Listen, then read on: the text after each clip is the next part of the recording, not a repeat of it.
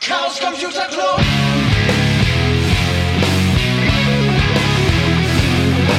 If you want things to get better, you're to have to stand for something. Herzlich willkommen zur 50. Ausgabe der Sibyllinischen Neuigkeiten. Wir schreiben den 28. November 2023. Und heute sprechen wir über Setup-Boxen, Power-Analyse und sonstigen Kernelproblemen. Zu Gast ist endlich mal wieder der Enrico. Moin, moin. Hi zusammen. Ja, eine Set-Top-Box äh, ist dir neulich ähm, in die Hände gefallen und du oder ich habe dich im Keller sitzend entdeckt. Ähm, ja, mit irgendwie so einer kleinen Linux-Kiste. Und nach einer kurzen Fragerunde war klar, das ist eine alte Set-Top-Box und äh, die wird jetzt ein bisschen bebastelt. Wo kommt denn diese Box eigentlich her und ähm, was war dein großer Plan? Ja, also ähm, vor ein paar Monaten war ich bei meiner Schwiegermutter zu Besuch. Also, was heißt zu Besuch? Sie hat mich eingeladen, weil sie hat von ihrem Telefonanbieter eine neue Set-Top-Box bekommen und ich sollte ihr die neue Box anschließen. Und ähm, das habe ich dann getan und dann habe ich die alte Box gesehen und habe sie dann gefragt, was sie damit, äh, was sie damit vorhat. Hat sie gesagt, sie wollte die, ja, sie will die wegwerfen, ne? Sie hat da keine Verwendung für. Dann habe ich mir gedacht, ja, ist ein bisschen zu schade, ne, ist ja ein Stück Hardware, ähm, wegwerfen, ja. Habe ich irgendwie so nicht eingesehen und dann habe ich gefragt, ob ich die haben darf und dann hat sie gesagt, ja, natürlich. Ähm, ja, und daraufhin habe ich mir, habe ich mir dann einfach so von außen angeguckt, äh, was das für eine Box und fand das schon sehr komisch, dass man halt, ähm, sag ich jetzt mal, bis auf die MAC-Adresse ähm, und ähm, ja, die Herstellermarke so gut wie gar keine Infos auf der Box gehabt hat. Ne? Und ähm, so eine kurze Google-Abfrage hat auch keine wirklichen Ergebnisse geliefert. Und dann wurde ich halt, äh, ja, dann wurde das ganze Ding für mich halt eher interessant. Mhm. Ja. Ähm, was für Anschlüsse haben wir dann da so? Ich würde jetzt mal vermuten, bei der Ähm, Set-Top-Box.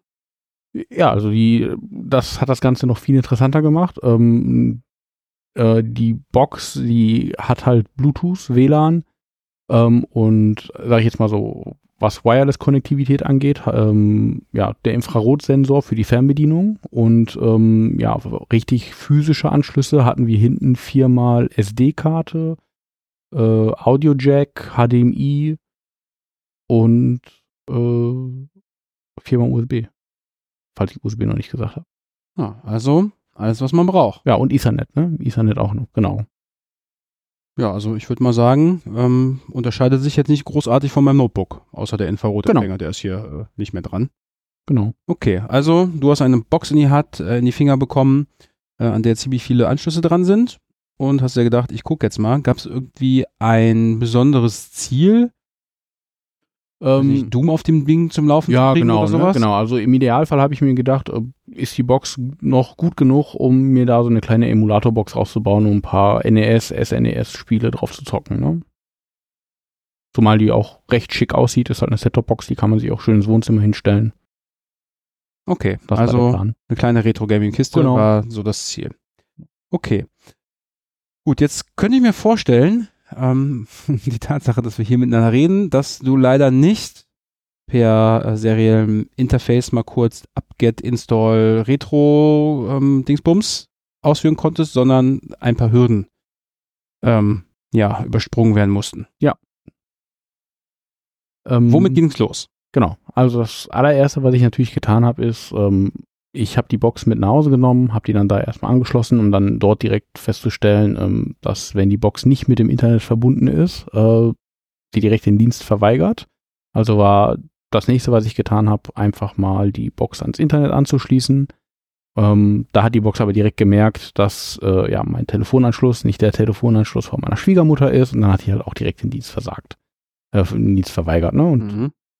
ja, und da war dann, da war dann quasi schon klar, okay, softwaremäßig geht da gar nichts, ähm, also muss ich mir mal die Hardware angucken, die dahinter steckt. Ja, und das habe ich dann getan. Ne? Dann bin ich ein paar Tage später mit der Box hier in den Club gekommen, habe die einfach mal aufgeschraubt, um zu gucken, ob es da vielleicht irgendwelche interessanten Schnittstellen gibt, vielleicht ein UART-Port ne, oder so ähnliches. Und ähm, ja, nachdem ich die Box direkt aufgeschraubt habe, ähm, habe ich mir direkt ein paar Konnektoren aufgefallen, die sahen interessant aus und ähm, als ich dann gerade das Multimeter rausholen wollte, um so ein bisschen nachzumessen, ob da, ne, ob da irgendwas fließt, ähm, habe ich festgestellt, ach, der Hersteller war so nett und hat dann tatsächlich äh, die UART-Pins äh, tatsächlich als UART bezeichnet. Ne? Also die lagen offen auf dem auf dem Board. Ich musste mir halt nur einmal die Kontakte dran löten. Ähm, das habe ich dann getan. Und siehe an, äh, ja, ich hatte UART-Output. Okay, also Konsole. Genau, also direkt nach dem Booten bootet erstmal ein ganz normales Linux-Image. Ne? Und ähm, dann poppt auch sofort ein Login-Screen auf, mit dem man halt aber nichts anfangen kann. Also man versucht sich da einzuloggen, also ganz Standard, Standard Login-Screen, da kommt halt nach ein paar, paar Sekunden, also jedes Mal, wenn man ein falsches Kennwort eingibt, wird das, wird das Timeout immer länger und so weiter und so fort. Also wäre da auch nichts mit Brute Forcen gewesen. Ähm, ich habe alle möglichen Standardkombinationen, sage ich jetzt mal, die man so kennt, äh, ausprobiert. Auch erfolglos. Ähm, und danach habe ich mir gedacht, okay, vielleicht schaffe ich es ja, die Kiste irgendwie in den Bootloader, also vielleicht komme ich ja irgendwie in den Bootloader rein. Ne? Und dann habe ich die Kiste einmal neu gebootet und habe dann beim Boot äh, die ganze Zeit Steuerung C gedrückt. Und ähm, ja, tatsächlich bin ich dann in den Bootloader reingekommen, also der normale Boot wurde unterbrochen. Ähm, nur das nächste Problem war, dass die Box dann direkt nach dem Kennwort gefragt hat, im Bootloader selber, also für den Bootloader selber. Ähm, da wiederum habe ich dann festgestellt, okay, wenn ich jetzt hier falsche Kennwörter eingebe, da kommt auf jeden Fall kein Timeout. Also das heißt, theoretisch könnte man das Kennwort brute. Und das war dann quasi auch der erste Ansatz, den ich, äh, den ich verfolgt habe. Ähm, habe ich mir schnell eine kleine Software geschrieben, die dann einfach äh, alle möglichen Passwortkombinationen ausprobiert. Ne? Und dann bin ich nach Hause gefahren, habe die Box halt angeschlossen hab die, also ich habe die Box dann an einem Raspberry Pi angeschlossen, auf dem dann der Brute Forcer lief und habe beide Boxen dann einfach mal so zwei Wochen lang laufen lassen, um zu gucken, ob da vielleicht irgendwann das Kennwort gebrutforst wird. Ähm, ja, nach gut zweieinhalb Wochen habe ich dann aber leider festgestellt, nee, ja, das hat nicht funktioniert, beziehungsweise der Brutforce war noch, das Brutforcen war noch im vollen Gange und ich hatte nach den zweieinhalb Wochen gerade mal die ersten vier Buchstabenmöglichkeiten, sage ich jetzt mal, durch. Mhm. Was ja dann wiederum bedeutet, dass ab dem fünften Buchstaben äh, jeder weitere Buchstabe, der ausprobiert wird, äh, nochmal mindestens zweieinhalb Wochen braucht. Ne? Und okay, also da war klar, das dauert zu lange oder ähm, der Weg, das zu brutforcen, ist zu langsam. Ja, genau. Okay. Ne? Und äh, jetzt so der erste Meilenstein ist irgendwie den Bootloader betüdeln mit dem Ziel, ein eigenes Image später starten zu können. Genau, genau. Ne? Also das Ziel ist natürlich erstmal, ähm, das Endziel ist natürlich ein eigenes Image flashen zu können.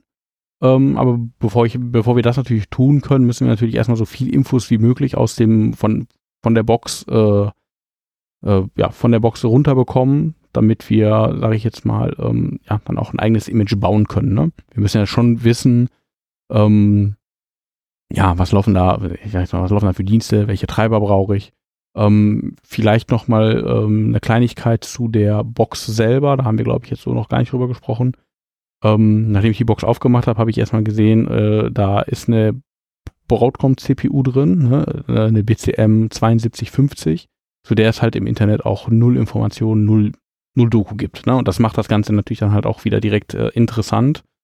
Ähm, was man halt auch direkt auf den ersten Blick hat sehen können, ähm, auf dem Gerät selber ist ein SPI-Flash ähm, ein normaler Flash und halt äh, ein Gigabyte Arbeitsspeicher. Ne? Also das konnte man so an den an den äh, Strings, sage ich jetzt mal, auf den Chips erkennen.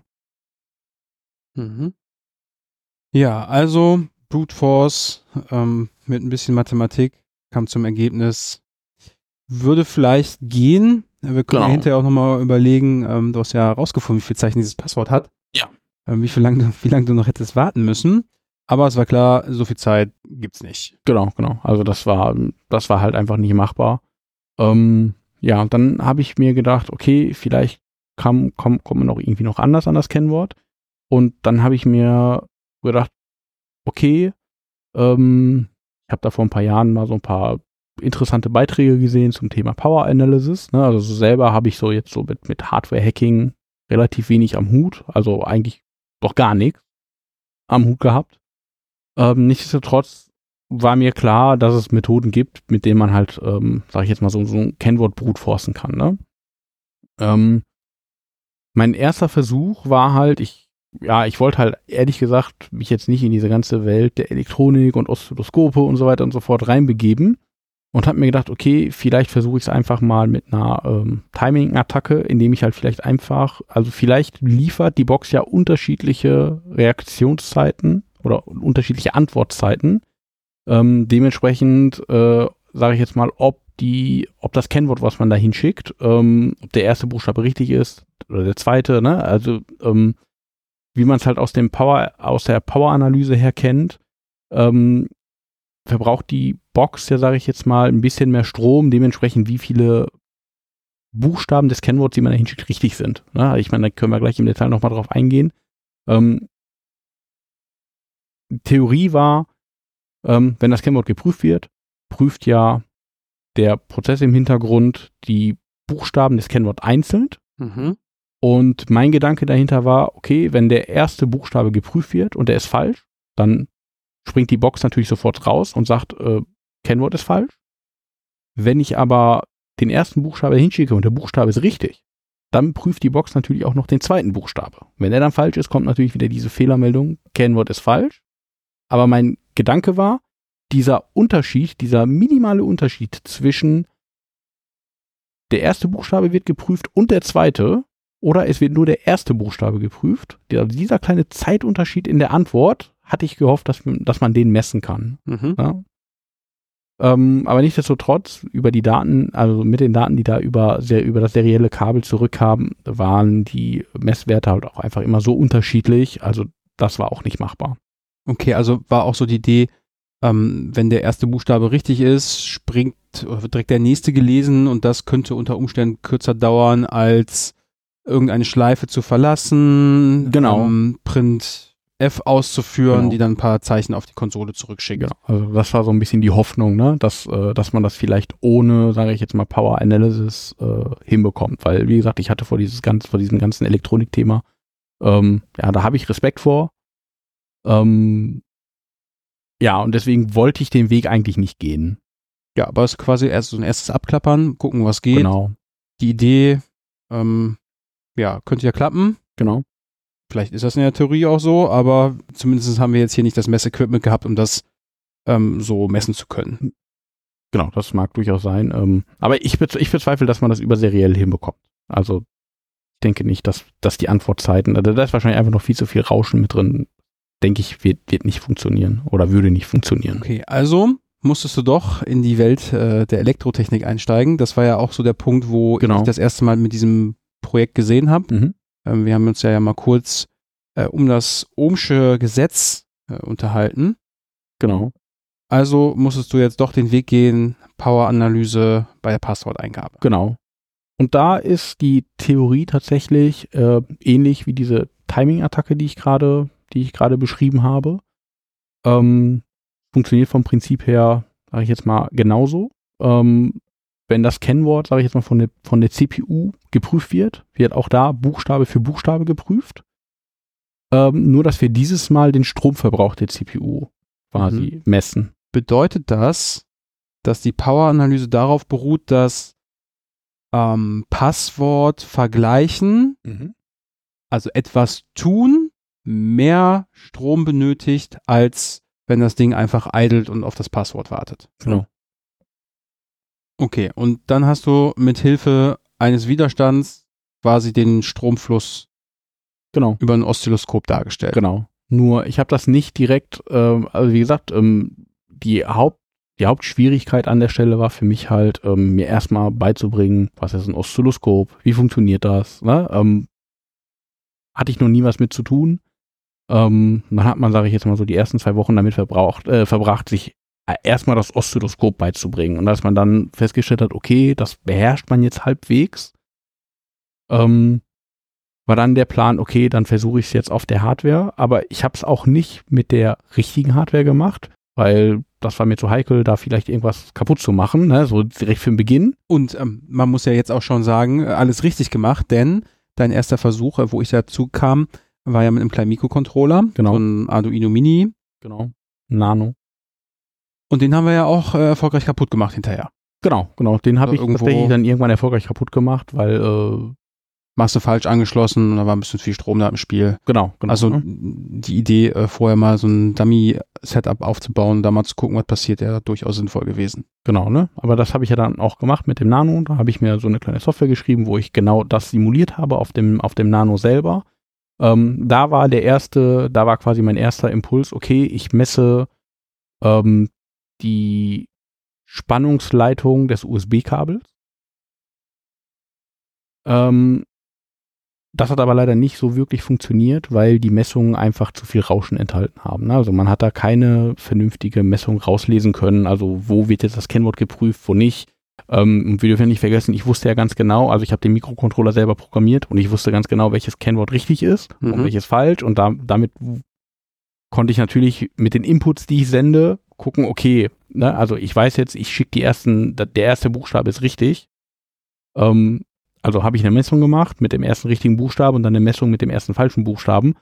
Ähm, und habe dann versucht, da irgendwie Unterschiede rauszulesen, aber das ging halt einfach nicht, weil zu viel Rauschen im Kabel war. Ähm, und da bin ich dann hingegangen und habe tatsächlich die Spannungsversorgung von der CPU selber auf dem Board, ne, also den, ich habe den Pin hochgebogen Mhm. und habe dann da den Widerstand zwischen Im. Im Prinzip ja hier, wie gerade schon einmal erwähnt, erstmal den einfachsten Weg versucht. Ja. Ähm, bevor man dann ein Pinchen von dem Controller hochbiegt, der eventuell noch abbricht und ich meine, die kosten nicht viel, ist ja trotzdem schade, wenn man es kaputt macht. Äh, bevor man das ausprobiert, hätte ich auch als erstes mal den äh, Schandwiderstand in das USB-Kabel eingelötet. Gut, da äh, hat man dann jetzt offensichtlich die Rechnung nicht mit den ganzen Spannungs- und Pegelwandlern da gemacht. Okay, aber ähm, ja, mit ein bisschen Blödübung kriegt man das ja auch doch Genau. hochgebogen. Genau. Und dann hast du den Widerstand einfach direkt an den Spannungsversorgungspin des Genau. Mikrocontrollers angebaut. Genau. Okay, und näher kommt man ja im Prinzip auch nicht ran. Genau, also das ist tatsächlich, ähm, näher kommt man nicht ran ähm, und man hat, ich musste auch da sagen, das hat direkt auf Anhieb funktioniert.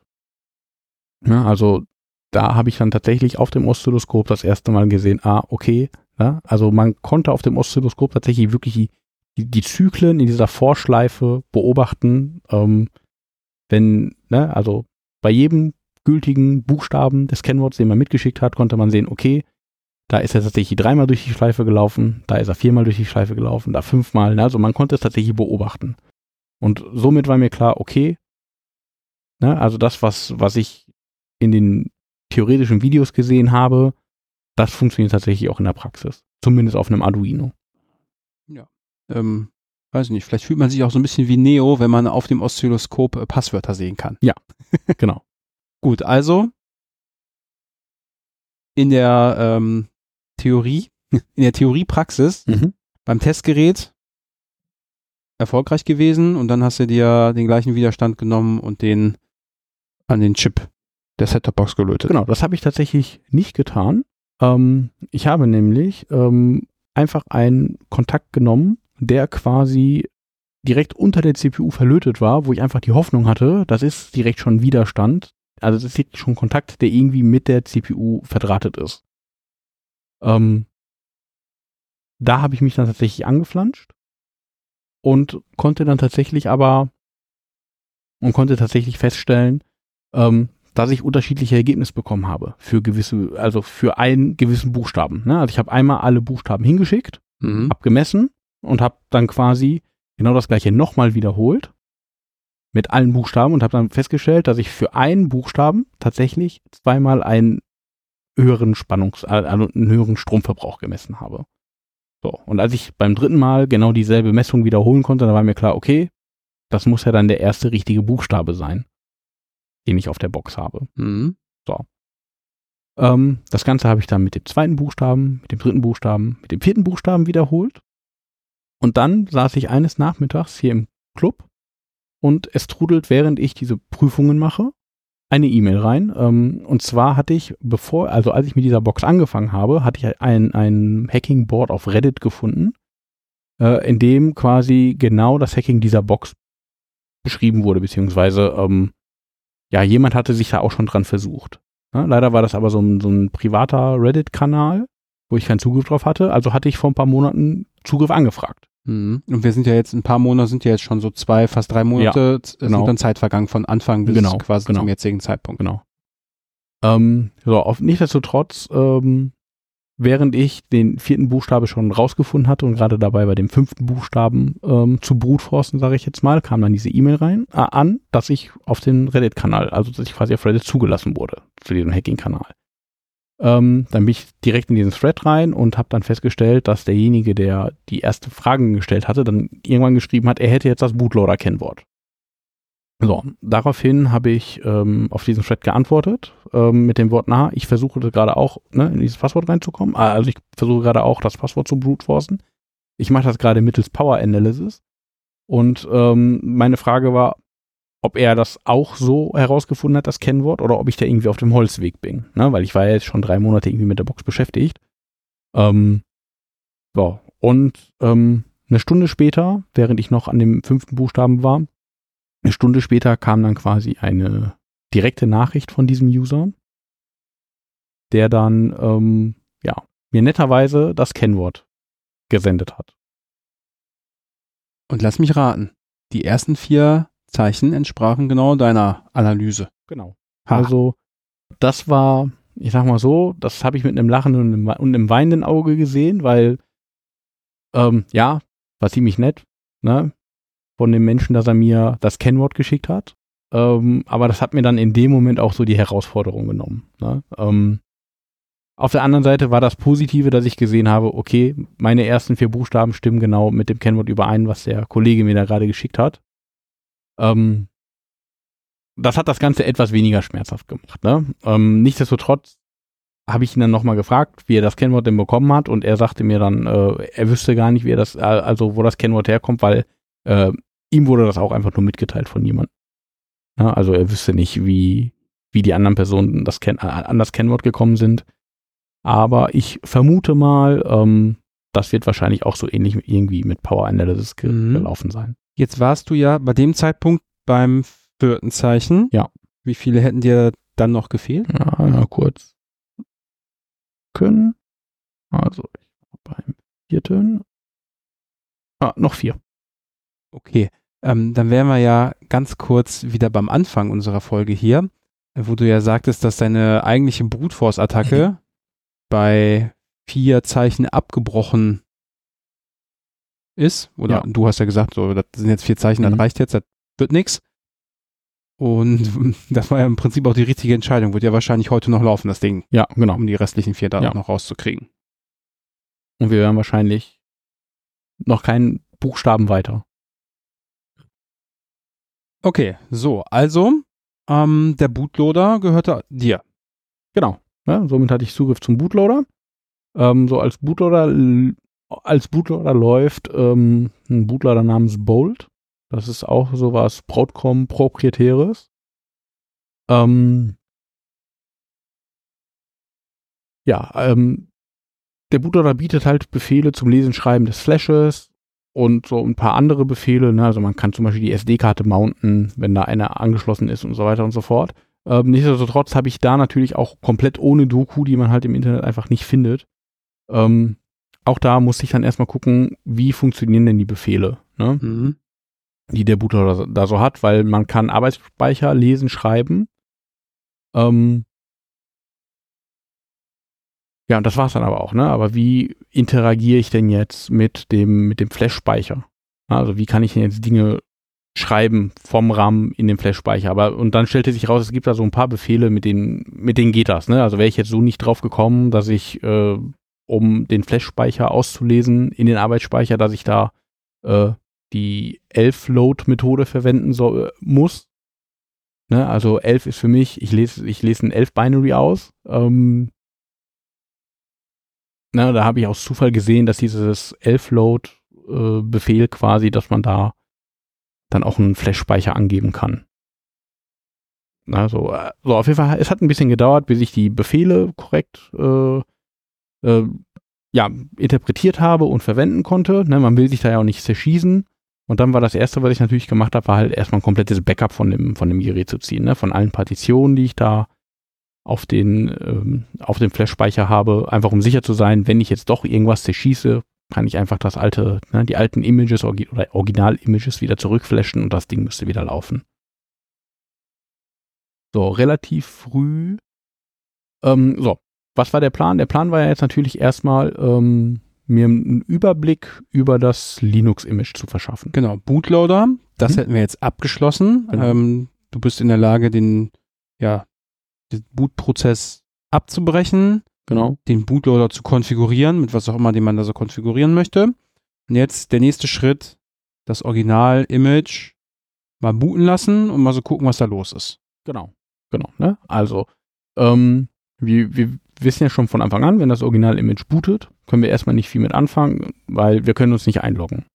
Mhm. ne? weil, wir die, weil, wir, weil wir keinen Benutzernamen und kein Kennwort haben. Also war mein erster Plan, dann lege ich mir doch einfach in der etc-passwd-Datei einen eigenen Benutzer an. Also habe ich das System-Image aus, ausgelesen, das ist ein Squash-FS, habe das dann extrahiert, habe die Datei angepasst, das Ganze wieder gepackt und auf das System-Image geflasht. Also auf dem, auf den Flash geflasht. Ähm, dann habe ich die, das Gerät gebootet und musste dann direkt beim Booten feststellen, äh, das Gerät bootet nicht mehr, weil der Bootloader eine Signaturprüfung auf das äh, System-Image macht. Ähm, interessanterweise bootete das Gerät dann nicht mehr von, also es gibt da zwei Partitionen, sage ich jetzt mal. Es gibt eine FSI-Partition und eine SSI-Partition. Ähm, SSI steht wahrscheinlich für Service und FSI ist produktiv, also wofür die Abkürzungen stehen, weiß ich nicht. Ähm, aber Fakt ist, ich habe das FSI-Image geflasht. Das ist das produktive Image. Und wenn damit irgendwas nicht in Ordnung ist, bootet der Bootloader automatisch das SSI-Image, was ja noch vollkommen in Ordnung war. Ähm, ja, und das SSI-Image bootet dann in der Regel, versucht eine Verbindung mit dem Internet aufzubauen und wenn das funktioniert, wird halt ein Update gezogen und das Update überbügelt dann das FSI-Image wieder. So, also war mir klar, okay, ich kriege das Ding nicht gebootet, weil die, Signat weil die Signaturprüfung mir da in die Quere kommt. Ähm, da habe ich dann aber relativ früh rausgefunden, es gibt einen Bootloader-Befehl, mit dem kann man einfach sagen, äh, jetzt boote mal das Gerät von der Partition aus. Und wenn ich das Image geflasht habe und über den Bootloader den Bootvorgang äh, durchgeführt habe, konnte ich somit die Signaturprüfung um, überspringen. Ne? Also ich umgehe die Signaturprüfung einfach, indem ich das Gerät nicht automatisch booten lasse, sondern erst in den Bootloader reingehe und dann sage, jetzt boote mal. Hack, hack, hack. Hack, hack, hack. Ja. Gut, also Original-Image booten mit geänderter Passwd, somit jetzt erstmal kein Pro Problem mehr. Genau. Bootloader, Signaturprüfung krass umgangen. Ja. Linux startet. Und jetzt konntest du dich so quasi das erste Mal auf dem Gerät einloggen. Genau. Ähm, hattest aber wahrscheinlich noch das Problem, dass kein Internet zur Genau. Verfügung stand. Ja. Also nicht das richtige Internet, sondern äh, das falsche und somit das Gerät in so einer Ewigkeitsloop Genau. hängt, bis der richtige Anschluss dann da ist. Genau. Ne? Mhm. Und da, genau, um das zu umgehen, musste ich mir dann quasi einfach die Startup-Skripte angucken, um zu gucken, was, was wird denn da beim Boot ausgeführt an, ne, weil mir war klar, okay, das muss irgendeine, irgendein Stück Software sein, irgendein Daemon oder so, der da läuft und das prüft, ob da alles in Ordnung ist und wenn nicht, dann mal, leg das einfach ein Reboot hin. Ähm, ja, und dann habe ich halt quasi einfach alle Programme, die da beim Boot ausgeführt werden, erstmal auskommentiert und dann Schritt für Schritt, ne, auskommentiert. Danach konnte ich tatsächlich in das Image reinbooten und dann habe ich die Software halt einfach Schritt für Schritt äh, händisch gestartet, um zu gucken, welcher Prozess sorgt denn jetzt dafür, dass, dass das Gerät neu bootet. Ja, und als das dann klar war,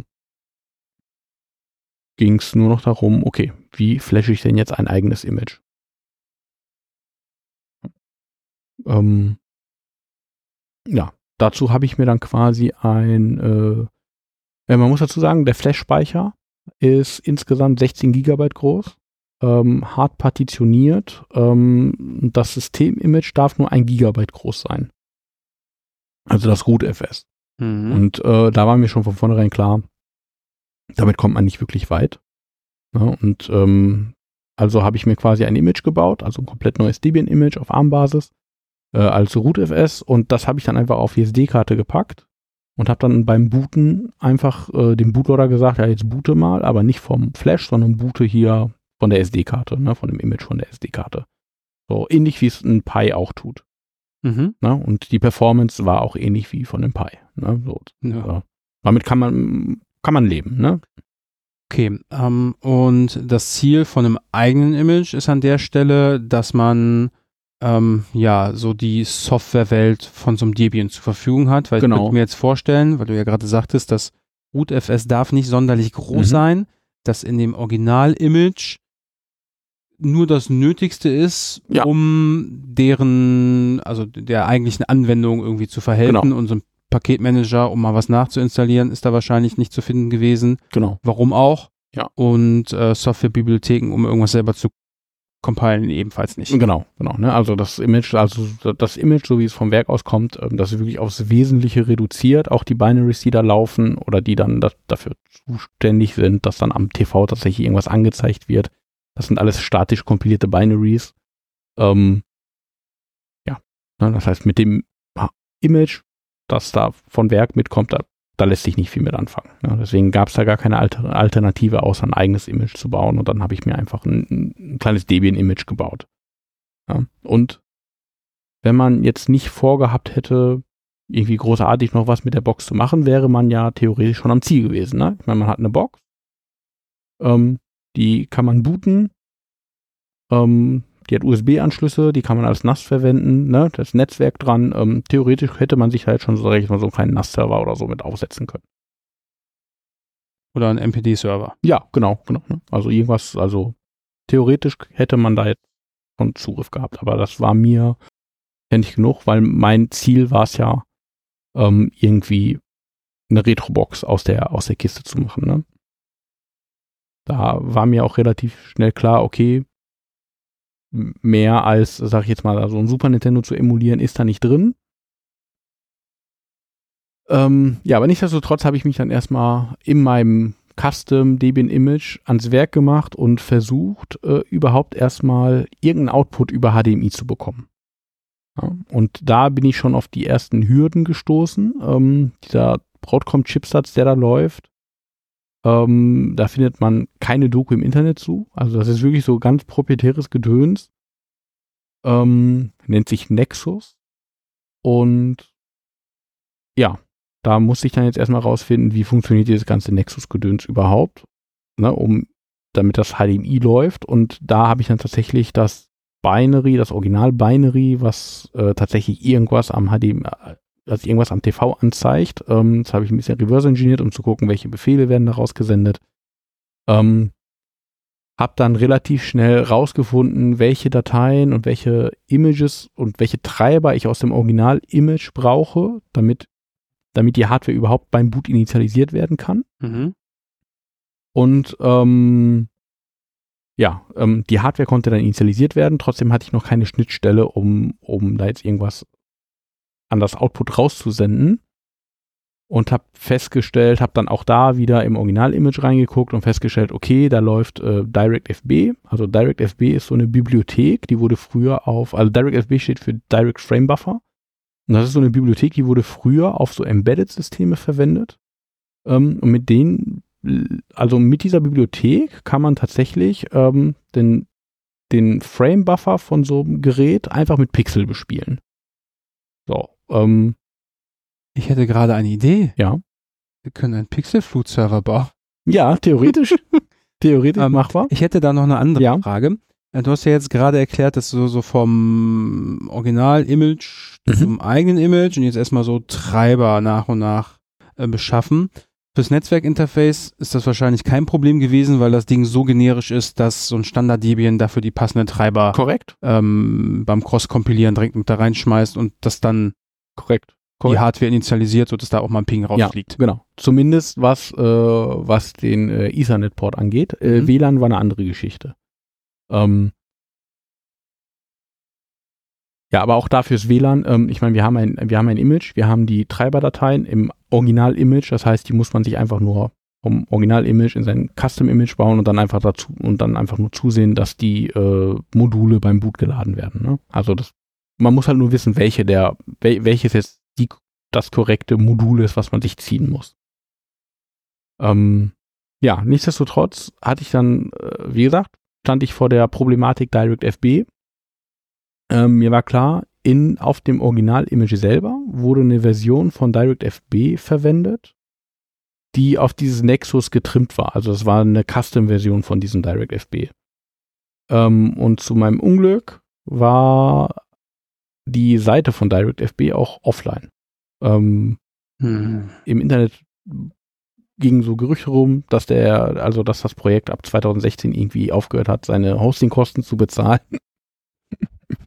Und somit gab es die Seite nicht mehr. Aber, aber, das Internet vergisst doch nie. Genau, genau. Ähm, Gott sei Dank gibt es so eine nette Seite, die nennt sich archive.org. Ah. Ne?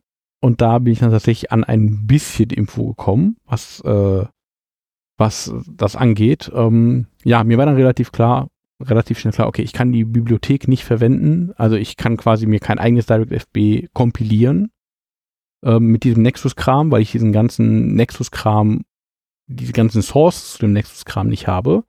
Also muss ich mit der DirectFB-Bibliothek leben, die ähm, ja mit dem Original-Image kommt. So, das sind Gott sei Dank nur drei Dateien, die konnte ich einfach rüber kopieren und es schien auch zu funktionieren. Ne? So, somit konnte ich schon mal mit äh, das war ja. aber auch der erste, äh, das erste Mal, ja, wobei, das war nicht das erste Mal. Ah, doch, das erste Mal, wo du mit deinem eigenen Image einen Output auf dem HDMI-Port bekommen hast, weil sonst war es ja genau. vorher genau. äh, nur über die Konsole genau, unterwegs. Genau, genau, ne? Das, äh, das war der, äh, das war dann so ein bisschen, sage ich jetzt mal so, der Aha-Moment, ne? Mhm. weil ich jetzt über diese Direct äh, FB-Bibliothek in der Lage war, ähm, HDMI-Output zu, zu generieren. Ne? Das war jetzt nicht ganz, war jetzt nicht schön, weil die ganze Programmierschnittstelle und so, das waren, die war nicht wirklich toll, aber es funktionierte. Ne? Also das heißt, wenn ich jetzt gewollt hätte, hätte ich schon Pixel an den Bildschirm senden können. So, das war auf jeden Fall ein Erfolgserlebnis und ich weiß, okay, so langsam tut sich, tut sich was, ne? Ähm, aber es war mir halt natürlich alles nicht, nicht, nicht schnell genug und das war halt wirklich alles, also wir reden hier wirklich über einen Zeitraum von Monate, ne? Ähm, wo man halt immer mal wieder mit dieser Box rumgespielt hat. Ähm, ja, auf jeden Fall, nachdem ich DirectFB zum Laufen bekommen hatte, ähm, habe ich irgendwo im Internet gelesen, dass SDL früher auch mal Support für DirectFB hat. Und dann war mein Ziel, okay, ich besorge mir die eine SDL-Version, eine alte SDL-Version, die ähm, ungefähr zu der Zeit rausgekommen ist, als diese DirectFB-Version rausgekommen ist, die aktuell auf der Box läuft, und kompiliere die einfach mal. Und ähm, das hat dann tatsächlich auch mit ein paar Tricks funktioniert. Und somit hatte ich dann jetzt tatsächlich ähm, STL am Laufen. Was mir schon mal quasi sagt, okay, dass jede Software, die irgendwie STL verwendet, um irgendwie Grafik, aus, ne, Grafik auszugeben, ähm, die läuft jetzt auch auf der, auf der Box. Mhm, und das wiederum ist einfach eine andere Library, die in der Lage ist, diesen Nexus-Chip anzusprechen, um da Grafikzeug hinzuschieben. Ja, also da, äh, STL ist ja eher so wie, wie, wie so ein Layer.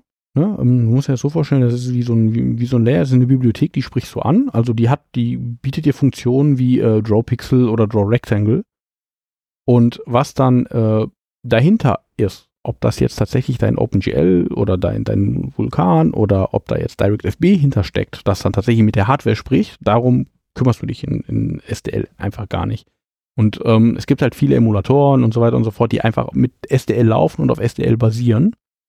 Ähm, ja, deswegen, also wenn man SDL am Laufen hat, ne, hat man äh, ja schon ziemlich gute Karten. Ne? Das war ja auch damals, sage ich jetzt mal so, eins der ersten Ziele, die wir auf der PS4 hatten.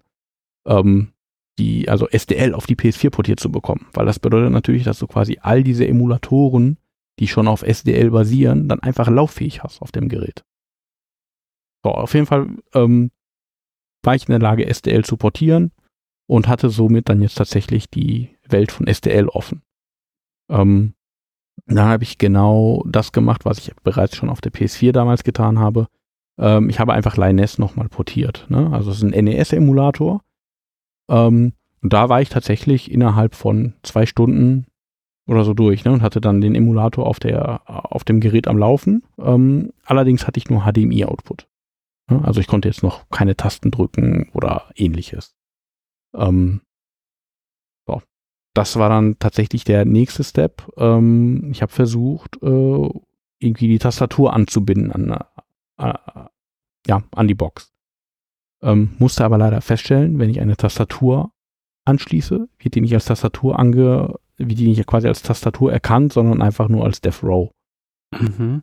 Und das wiederum ist darin begründet, dass in der, im Original-Image nicht vorgesehen war, dass da mal irgendwann jemand an diese Box eine Tastatur anschließt. Genau, genau. Sonst wären da die entsprechenden Treibermodule drin Genau, gewesen. genau. Die hätte sie ja dann da rausschauen können. War aber nicht so, weil Ja. keiner davon ausgeht, dass da mal irgendwann eine Tastatur angeschlossen wird. Also braucht man das in dem eh kleinen Speicher fürs Root FS auch nicht anlegen. Ja, genau, aber auch das ist ja eigentlich so eine Sache. Ähm, theoretisch könnte man diese Treiber ja im, im, im Kernel mit reinkompilieren. Die muss man ja gar nicht als, als Modul zur Verfügung stellen, sondern in der Regel kann man die einfach im, im Kernel mit reinkompilieren ins Kernel-Image. Und da wäre auch genug Platz auf der Box gewesen. Ich glaube, die haben einfach aus Prinzip einfach gesagt, ich meine, was ja auch korrekt ist, alles, was wir nicht brauchen, nehmen wir einfach raus. Ne, ich meine, so, so minimiert man natürlich auch Angriffsfläche. Ähm, ja, das äh, Tastatur zum Laufen zu kriegen war jetzt nicht wirklich kompliziert. Äh, da konnte ich im SDL, ähm, also in der SDL-Bibliothek tatsächlich einfach die, die, die Art und Weise, wie die jetzt davon ausgehen, also wie die Bibliothek davon ausgeht, wie eine Tastatur angesprochen wird, äh, einfach ändern. Ähm, ja, und dann hatte ich auf jeden Fall, dann konnte ich äh, Super Mario in, ne, über die Tastatur spielen. So. Über HDMI-Output. So, das ne, so langsam hat das Ganze Form angenommen.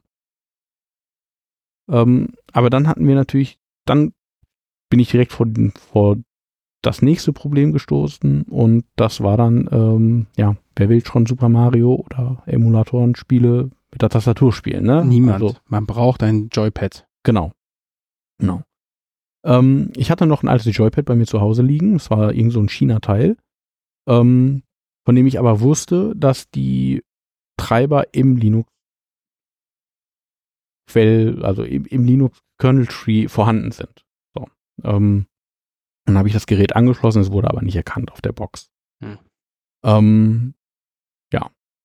Was mache ich? Ähm, ich habe ja jetzt, ich habe einen Kernel, den ich nicht austauschen kann, weil ähm, ich ja an die Treiberversion gebunden bin, die mit dem Gerät gekommen sind.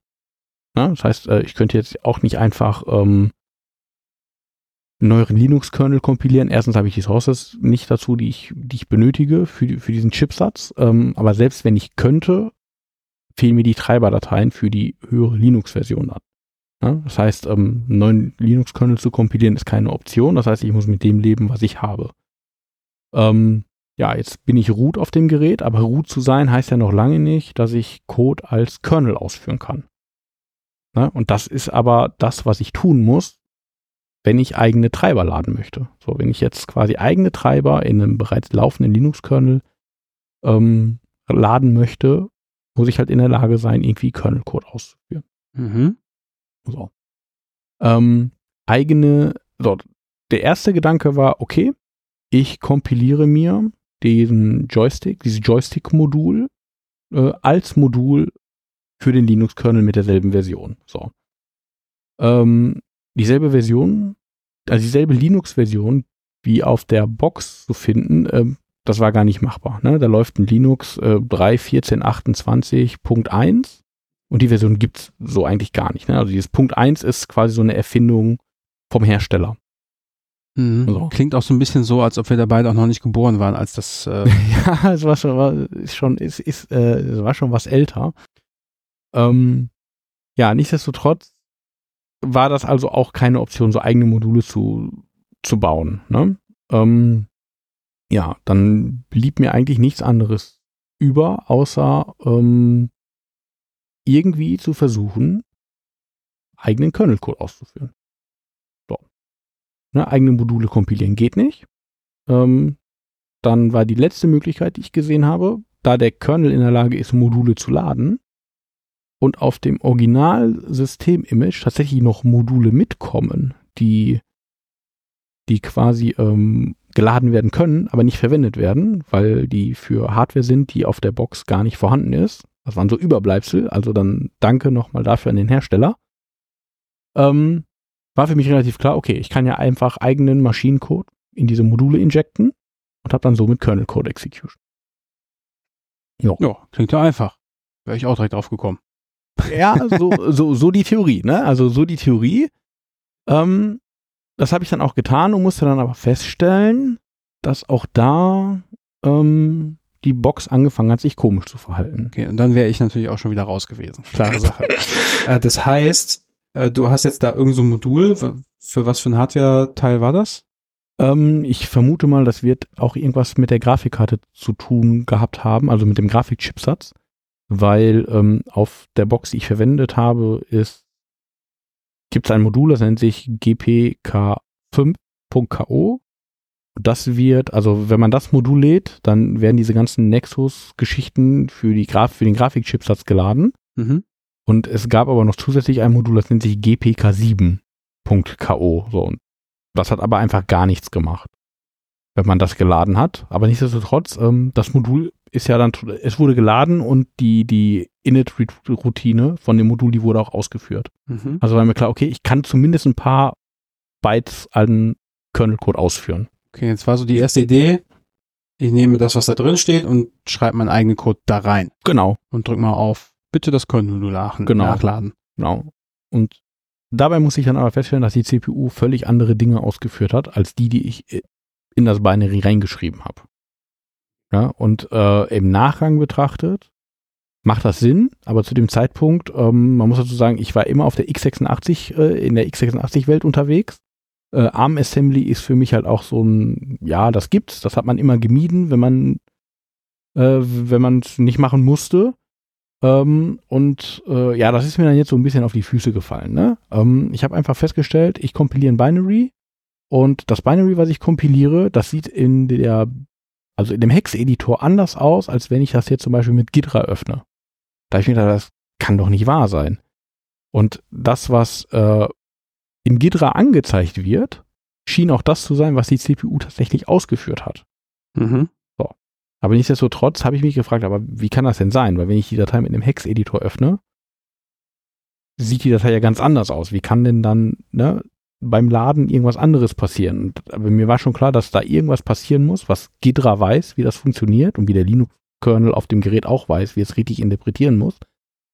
Ähm, es hat eine ganze Weile gedauert, um rauszufinden, dass diese Instruktionen, die verändert werden, ähm, ja, das sind Relocations unter ARM. Ähm, Relocations klingt jetzt erstmal so mystisch. Klingt vor allen Dingen auch so ein bisschen nach so einem Security-Feature, das Zeug nicht immer an den gleichen Speicheradressen liegt. Genau, damit hat das was zu tun, hat halt nur nichts mit äh, Security zu tun, ähm, sondern es einfach, das ermöglicht, ein Binary an verschiedenen Speicheradressen geladen werden zu können. Hm. Ähm, und es gibt halt, also unter x86 gibt es sogenannte PLT-Tables. Ähm, da hat man Funktionen und die PLT-Tables, die werden zur Laufzeit ersetzt mit der tatsächlichen Adresse, wo eine Funktion steht. Ähm, unter ARM funktioniert das anders. Unter ARM werden tatsächlich die Bytecode-Instruktionen in den Codesegmenten gepatcht. Und das erklärt halt auch, warum das, was ich im Hex-Editor gesehen habe, was anderes war als das, was Ghidra gemacht hat, weil Ghidra nimmt dieses Patching auch vor beim Laden Ah, des Binaries. Okay, aber wenn man davon nichts weiß, äh, guckt man erstmal zwei Wochen Guckt doof. man erstmal, genau, dann guckt man erstmal dumm aus der Wäsche. So, und als ich das dann rausgefunden habe, war mir klar, okay, das sind die Relocations, die habe ich dann einfach ausgeschaltet und dann funktionierte. Ja, dann konnte ich tatsächlich meine Binaries so bauen und ähm, ich konnte tatsächlich Code injecten. Mhm.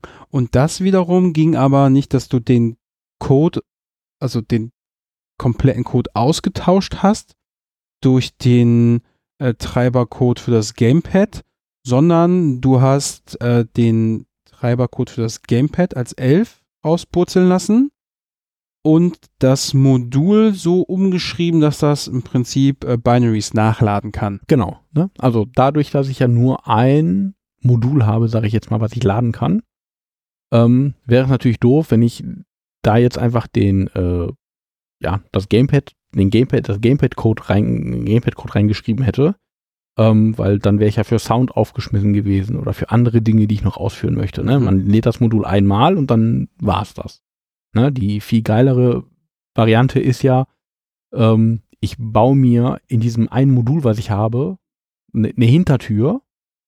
Diese Hintertür sorgt dafür, dass ich danach so viel laden kann, wie ich möchte. Oder so viel Kernelcode ausführen möchte, wie äh, ausführen kann, wie ich möchte. Das war, das war der Gedanke dahinter. Ähm, ähm, so ähnlich haben, haben wir es ja damals auch zu PS4-Zeiten gemacht. Ne? Also man baut sich irgendwie einen Elf-Loader, der ist dann da im System, den benutzt man als Backdoor und kann den halt immer wieder mit, mit Binaries bespielen. Das war, das war der Gedanke dahinter. Ähm, ja, und auch da bin ich dann relativ schnell an meine Grenzen gestoßen, ne? weil Dinge, die vermeintlich einfach aussahen, die man halt aus der x86-Welt kennt, ähm, die laufen unter, die laufen unter ARM ein bisschen anders. Ähm, zum Beispiel ähm, unter x86 wäre ich jetzt einfach hingegangen und hätte mir einen neuen Speicher allokiert, den ich lesen, schreiben, ausführen kann. Oder wenn mir diese Funktionalität nicht zur Verfügung gestanden hätte, dann hätte ich mir einfach Read-Write-Speicher allokiert und hätte dann in den Page-Tables direkt auf der Page selber das NX-Bit rausgenommen. So, und hätte dann eine Page gehabt, die Read-Write-Executable ist. Ähm, genau das gleiche habe ich auch unter ARM versucht. Und mir war nicht klar, also jedes Mal, wenn ich dann meinen Code irgendwo hingeschubst habe und dahin gesprungen bin, ist das Ganze auf einen Fehler gelaufen. Also ich habe erst versucht, äh, Code als Read-Write-Executable anzulegen und äh, bin dann dahin gesprungen, das hat nicht funktioniert, ne? Dann habe ich das gleiche nochmal versucht, indem ich das NX-Bit von den Pages weggemacht habe. Hat auch nicht funktioniert. Ähm, und irgendwann habe ich mir gedacht, das darf doch nicht wahr sein. Also irgendwas muss ich doch hier falsch machen. Ähm, und dann bin ich irgendwann mal im, bin ich im Internet auf äh, Instruction Caches ge gelandet. Also ARM hat sowas wie Instruction Caches. Und dieser Cache, der muss einmal geflasht werden, nachdem man Änderungen an den Page Tables gemacht hat, beziehungsweise an den, an den Memory Pages. Wenn man das nicht tut, dann kann man so viele Bits setzen, wie man möchte. Die CPU wird halt quasi dann immer mit einem Kernel Panic aus, rausspringen. Ja, aber auch das hat mich gut zwei Wochen gekostet, rauszufinden, woran es liegt, ne? Weil man sucht den Fehler natürlich immer an sich selber, denkt, ah, okay, vielleicht habe ich da noch irgendwas falsch gemacht, vielleicht setze ich ja das falsche Bit.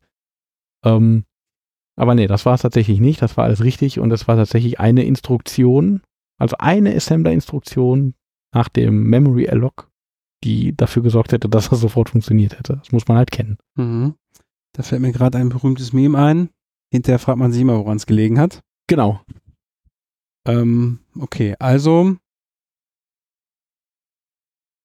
ähm, tja, elf Loader geschrieben, Genau. ausgetauscht, Binary geladen, an, an Speicher reserviert, irgendwo hingeschrieben, Page Table aktualisiert, damit die CPU weiß, äh, was da so los ist und dann ging's.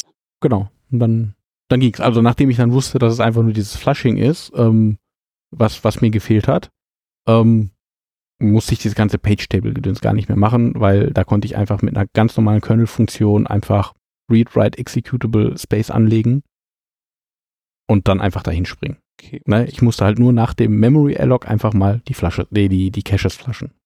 Und insgesamt sind wir jetzt soweit, booten geht, Mhm. eigenes Image funktioniert und dieses Image kann auch über einen kleinen Elf-Loader Treiber ähm, Genau. nachladen und das heißt, jetzt sind wir im Zustand, wo man ein eigenes Gamepad anschließen kann Genau. äh, und Super Mario spielt man dann eben nicht mehr über die Tastatur, ja, sondern über ähm, ein Joypad. genau, genau. Ne? Also ich habe dann quasi einfach den Kernel-Code genommen, der die, ähm, ja, ich habe dann den Kernel-Code genommen für den, für, fürs Gamepad und habe den dann wiederum ähm, dann einfach portiert als Modul, als Modul geladen.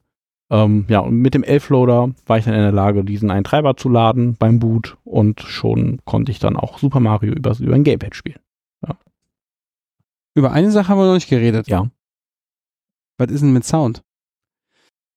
Ja, also Sound ist mehr oder weniger genau dieselbe Geschichte wie HDMI. Ähm, da muss ein bisschen Reverse Engineering stattfinden. Ähm, ich habe tatsächlich so ein paar chinesische Seiten gefunden, ähm, die genau erklären, wie diese Chipsatz, also wie dieser Chipsatz funktioniert. Ne? Also da findet man diese Dokumentation, die eigentlich äh, streng vertraulich und streng geheim sind. Mhm. Ähm, In welcher Sprache? Auf Englisch. Oh, weil sonst hätte man ja auch noch eventuell mit so Übersetzungssachen kämpfen müssen. Nee, genau. Also die, die Dokumente scheinen tatsächlich die vertraulichen Sachen zu sein. Ich habe auch die ersten 50 Seiten durchgelesen und die bringen einen tatsächlich weiter. Ähm, damit weiß man dann halt tatsächlich, wie man, wie man den Chip das so anspricht, dass man äh, halt Sound-Output über HDMI bekommt. Mhm. Ähm, ja, soweit bin ich aber noch nicht gegangen. Ähm, das wäre jetzt so eins der nächsten Ziele. Ähm, man könnte sich aber auch das Leben, sage ich jetzt mal, einfacher machen und sich einfach ein USB-Headset oder so anschließen an, an das Gerät. Ne? Das wäre auch machbar. Dadurch, dass wir jetzt Treiber nachladen können, müsste man den Treiber einmal portieren. Ja. Und wir haben hier im Club noch irgendwo eine Kiste, da sind so mehrere USB-Soundkarten drin Ja. und dann kann man einfach Ton dran anstöpseln. Ja, aber das ist so tatsächlich so der nächste, oh, das nächste Ziel, was ich so mit der Box habe. Aber ich muss auch ehrlich sein, ähm, das ist jetzt, glaube ich, so ein halbes Jahr ungefähr so gegangen. Ähm, ja, so kurz vorm Schluss auf, äh, ich gebe ja nicht auf, aber so langsam schwindet die Motivation, weil man, sage ich jetzt mal, so alle Hürden, die man so hatte, die hat man nach und nach aus dem Weg geräumt. Ähm, mir fehlt da jetzt noch so ein bisschen Herausforderung. Ne? Also ich bin mir ziemlich sicher, wenn ich mich da jetzt hinsetzen würde, ein bisschen Reverse Engineering betreiben würde, ähm, würde ich auch den Sound noch zum Laufen bekommen. Ähm, äh, ich glaube, da, da scheitert es jetzt einfach nur noch an, an, an den Willen, das zu Ende zu führen. Ja, und dann müsste man ja auch noch irgendwie eine kleine Platine basteln mit einem Mikrocontroller, der dann beim Booten automatisiert Steuerung Genau, C genau. drückt Genau. und irgendeinen Befehl ausführt, dass Genau. dann automatisch äh, die Signaturprüfung im Bootloader umgangen wird. Da warte ich gerade tatsächlich noch auf, äh, auf ein paar Arduino Nanos, die ich bestellt habe. Ähm, und einen davon werde ich dann tatsächlich ähm, in die Box reinbauen. Ähm, und ja, und der übernimmt dann halt einfach beim, in dem Moment, wo die Box bootet, äh, sendet der Chipsatz dann halt einfach diese Befehle von, vom Bootloader, ne? also dass, dass quasi der Boot unterbrochen werden soll.